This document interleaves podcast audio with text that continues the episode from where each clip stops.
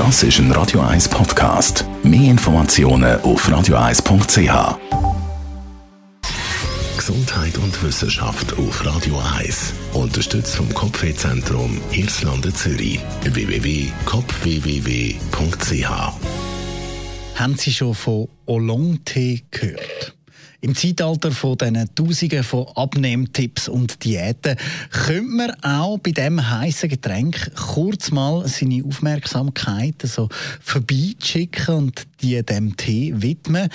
In einer Studie, die in der Zeitschrift Nutrients veröffentlicht worden ist, haben nämlich die Forscher vom National Institute of Integrative Sleep Medicine herausgefunden, dass der Konsum von Oolong-Tee und Koffein die Fettoxidation erhöhen kann und das ohne den Schlaf zu beeinflussen. Die Studie zeigt auf, dass die beiden Getränke wirksam sind, um das Fett während dem Schlaf besser zu verarbeiten und das ohne, dass sie eben den Schlafprozess wirklich beeinflussen. Die Fettoxidation ist sehr wichtig, um die Fettsammlung und Gewichtsabnahme zu verhindern. Sie werden jetzt denken, was Koffein soll den Schlaf nicht beeinflussen. Das ist bei mir doch einmal anders, wenn ich einen Kaffee trinke.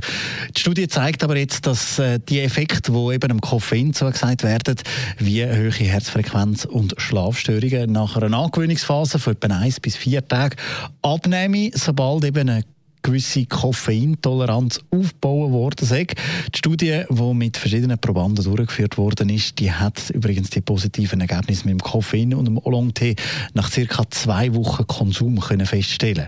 Und auch noch zu sagen ist, dass die beiden Getränke zwischen dem Morgen und dem Mittag eingenommen werden und nicht gerade kurz bevor man ins Bett geht. Das Koffein, das nicht nur im blauen Tee, wie der Oolong-Tee sonst auch genannt wird, sondern auch in anderen Teesorten zu finden ist, steigert die Fettverarbeitung Verarbeitung um bis zu 20 Prozent, zeigt die Studie.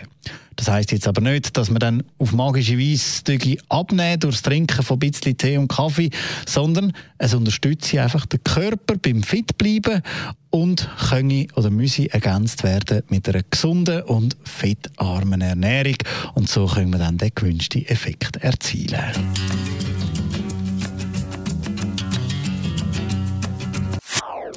Das ist ein Radio 1 Podcast. Mehr Informationen auf radio1.ch.